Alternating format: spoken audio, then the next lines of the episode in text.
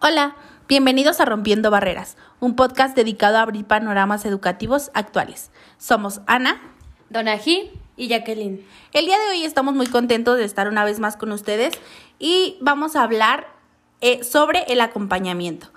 Vamos a hablar sobre qué es, en qué consiste y las propuestas de acompañamiento hacia una nueva escuela inclusiva. Bueno, pues como como creo que hemos mencionado, tiene que ver con esta parte pedagógica, ¿no? Y justo el acompañamiento, eh, esta es una estrategia de formación, ¿no? Continua para el docente en servicio, centrada en la escuela y se puede implementar de diversas formas, ¿no? Como visitas al aula, este club, talleres, este, no sé, eh, actualizaciones. Eh, además, pues se brinda este monitoreo, ¿no? A los acompañantes en la implementación de estas estrategias, pues a través de visitas de campo o reuniones de trabajo, ¿no? Porque pues al fin y al cabo pues es un trabajo de igual manera colaborativo. Entonces, mientras eh, cada uno de los miembros funja con su eh, función, pues se, se obtendrá como un cierto aprendizaje.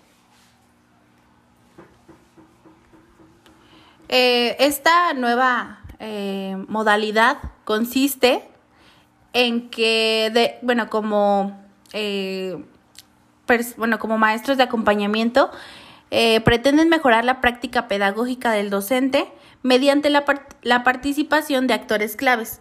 Actúan como un mediador y tienen un acompañamiento pedagógico en, cual, en el cual incluyen acciones concretas basadas en distintos aportes teóricos. Eh, Postulan también el acompañamiento crítico colaborativo y por ello en la propuesta informativa de acompañamiento-asesoramiento eh, se presenta y se incide en tres niveles de actuación. El primero es el, el claustro, el segundo es el equipo de apoyo y el tercero son los equipos de ciclo, donde se incorporan los profesionales de apoyo interno del centro y también se incorporan algunas ideas para que se produzca el asesoramiento comunitario y posibilitar procesos de transición a la escuela inclusiva. Como lo mencionaba, pues, lo mencionabas tú, Dona eh, algunas de las funciones del acompañante, pues es este, como tal, llevar esa observación en cada una de estas prácticas que, que se realizan en la escuela, ¿no?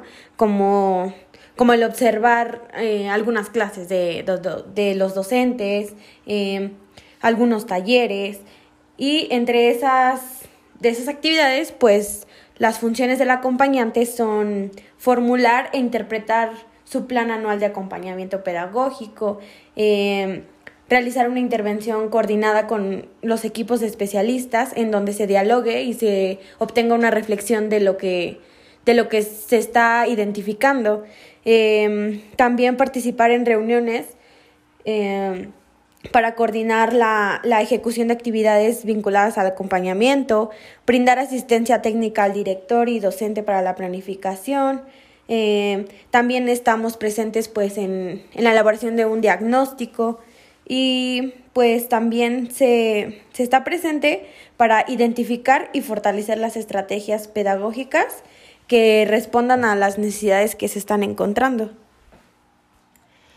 Bueno, pues al mencionar esto, creo que algo de los principales puntos es reconocer estos propósitos centrales, ¿no? De este tipo de acompañamiento, en los cuales son, eh, pues, promover la autonomía progresiva del docente, ¿no? Y el hábito de la reflexión continua sobre la acción, antes, durante y al término de la práctica. Esta reflexión pues va a incluir eh, la proyección de escenarios, ¿no? A partir de estrategias metacognitivas y autorreguladoras del análisis de lo que se hace. Eh, de su pertenencia sociocultural, de, de las razones por las cuales se hace, de los supuestos que pues, se implica y asimismo de la construcción de alternativas de cambio, en donde pues de esta manera el acompañamiento se enmarca en un enfoque eh, el cual es sumamente crítico así como, eh, pues en general reflexivo. Eh, algunas formas, como se había mencionado, pues es la visita al aula, eh, talleres, actualizaciones docentes, ¿no? En donde puede ser por medio de cronogramas o por medio de, de documentos este, organizadores estipulados, eh, la cantidad de veces que se van a intervenir, los recursos, los propósitos, los objetivos, asimismo el responsable, ¿no? Eh, no sé, también eh, esta parte del, de un, un desarrollo, un proceso en esta parte de la intervención como tal. podemos igual, yo creo, recordar que uno de los ejemplos como más claros sobre el acompañamiento podría ser cuando nosotros vamos a las prácticas y llevamos este, esta, esta práctica de observación, donde literalmente no haces otra cosa más que observar y también recabar, que ya es mucho, ¿no? Pero recabar como la información que estás observando, o sea, porque no solamente es, ay, lo veo y ya llegando a mi casa lo paso, ¿no? Sino realmente debes de tener como una, eh, una constante, eh, se puede decir como un, un diario, que es lo que nos dejan, eh, es un diario donde tú, donde te vas a permitir a ti mismo conocer qué es lo que en ese momento estaba experimentando esa persona, ¿no? Y tú vas a, a, lo mejor ya cuando llegues a tu casa y lo vuelvas a leer, vas a, vas a como volver a sentir lo que en ese momento sentiste. Y yo creo que esto, esto es lo, esto es algo muy importante para el, para el acompañamiento, porque como, como un acompañador, se podría decir así, eh, tiene el concepto de diversidad más allá de la visión. Eh, y bueno, más allá de la visión de, de ir solamente y hacer, hacer como, como que hace, eh, como que lleva a cabo cosas y no realiza nada. Al contrario, como lo, practica, lo platicábamos en, en los este, en el podcast anterior eh, hablábamos sobre que se debería de tener una planificación, eh, debe de tener una, una, un plan de visita, en este caso, pues como se les comentaba, pues a veces sabemos que ya sabemos con qué vamos a intervenir, ya sabemos qué vamos a hacer. También se debe llevar a cabo, como ya lo mencioné, la observación y el registro de la información. Es muy importante este punto, ¿por qué? Porque eso te va a permitir... Eh, eh, recuperar lo que tienes que hacer. Y bueno, sobre todo la comunicación. Eh, debes de tener una comunicación con el director y el subdirector y tener en cuenta qué propósito tiene tu visita, a, en este caso a, un aula o a una escuela en general. Eh, también se debe llevar a cabo, a cabo, el análisis de la información y pues también el, el este, no solamente el, el, el, decir, bueno, me sirve a mí, le va a servir a ella, sino realmente llevar un análisis concreto de qué, de qué pasó, cómo lo voy a, cómo lo voy a solucionar y cómo, cómo, qué voy a hacer o qué acciones voy a implementar junto con la maestra eh, de, frente a grupo para que no vuelva a suceder ese tipo de situaciones. Eh, también eh, nos lleva a la orientación para la reflexión de la, de la crítica. Entonces, estamos en un, en un constante como movimiento de información que nos va a permitir eh, tener un reporte completamente de qué es lo que pasó, qué es lo que va a cambiar y pues ampliar el concepto de, de, la diversidad tanto en el aula como fuera de ella y pues tener una visión diferente. No solamente enfocarnos en ay es integración o es, o es este o es inclusión sino que realmente se tenga se tenga una, una idea muy extendida de qué es la educación y para qué nos va a servir la, la educación inclusiva. Y pues como ya lo mencionaste tú, Donají, pues sí es importante que tengamos un plan, un plan este, de formación. Eh, bueno, este debe contener algunos objetivos que, que se pretenden lograr, ¿no? Como el objetivo del plan, eh, qué necesidades y demandas de formación eh, de acompañantes quieres detectar, definir las competencias e indicadores de los acompañantes, acompañantes pedagógicos. Em, esto como un insumo del diagnóstico para el análisis de las políticas y procesos educativos regionales, eh, la caracterización del, del, director, docente y docentes, em, además de la caracterización caracterización del contexto sociocultural, sociolingüístico y socioeducativo.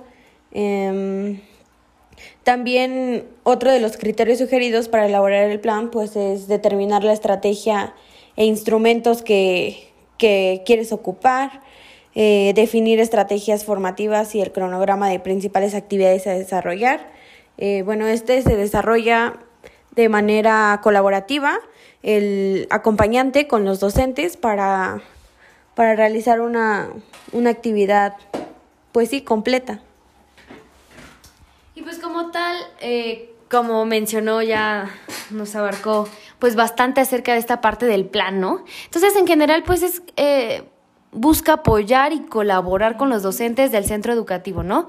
En la planeación, el diseño, desarrollo y seguimiento de esas actividades, ¿no? Para lograr de manera efectiva la inclusión educativa de todos los alumnos para favorecer sus aprendizajes. Es por eso que entonces este acompañamiento es la acción de asesorar, que hablamos eh, eh, justo el podcast pasado, ¿no? Para ello se deben tener la capacidad de observar, reflexionar, indagar, explicitar, conceptualizar y trabajar colaborativamente. Eh, asimismo, se debe conocer en los sujetos pues las, características principales, ¿no? Esta parte de los tres contextos, pues que sabemos que son eh, una triangulación que nos va a permitir el aprendizaje, ¿no? El contexto escolar, el contexto público y el sociofamiliar. Asimismo, pues la edad cronológica de los sujetos, las fortalezas, los niveles de aprendizaje, los canales y ritmos de aprendizaje, eh, el, los intereses, los gustos, ¿no? Que tiene también los alumnos, porque creo que es algo que a veces pasa desapercibido, pero es muy importante. Así como también las áreas de oportunidad. Entonces, conociendo estos aspectos, realmente eh, se va a generar un, un, trabajo mucho más amplio, mucho más, este, y no me refiero a amplio en cantidad, ¿no? Que sean 50 hojas de plan, sino simplemente amplio a nivel de proceso, ¿no? decir, ok, este, sí se puede abarcar esto, se puede llegar a estabilidad, etcétera, ¿no? Entonces, pero creo que vale la pena conocer más, más allá de la, de lo que se nos menciona que se debe hacer. Entonces, pues, pues creo es todo por este, este episodio y, me, y pues quiero cerrar con esta frase, ¿no? En que me explica que, eh, que explica pues esta parte de la importancia de interactuar con el aprendizaje. Esta frase, ¿no? Que nos eh, expresa Benjamin Franklin, ¿no? Que dice, dime y lo olvido, enséñame y lo recuerdo, involúcrame y lo aprendo. Creo que es una frase que nos nos deja mucho esta a entender esta perspectiva de involucrarse, de implicarse en el aprendizaje de los alumnos. Porque solo así, trabajando colaborativamente, eh, creo que se buscará, más bien, se logrará los objetivos ya establecidos, ¿no? las competencias y sobre todo el aprendizaje de los alumnos. Sea cual sea como tal los objetivos, creo que es posible cuando se tiene esta organización y esta actitud eh, de compromiso. Espero que pasen un excelente día, tarde o noche. Muchas gracias por seguir eh, sintonizando este podcast que resulta pues ser una parte fundamental eh, para informar y dar a conocer un poco más de lo que es nuestra licenciatura y todo lo que hemos empezado a gestionar. Gracias. Adiós. Adiós. Adiós.